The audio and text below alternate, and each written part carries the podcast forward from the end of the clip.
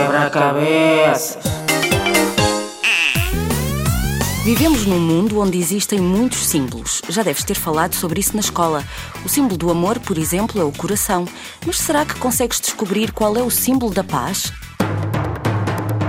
Se queres encontrar a solução, decifra esta charada. O símbolo da paz tem asas e consegue voar. Tem a letra P no início e a letra A ao terminar. O nome que queremos é parecido com a palavra bomba. Diz lá tu, o símbolo da paz é.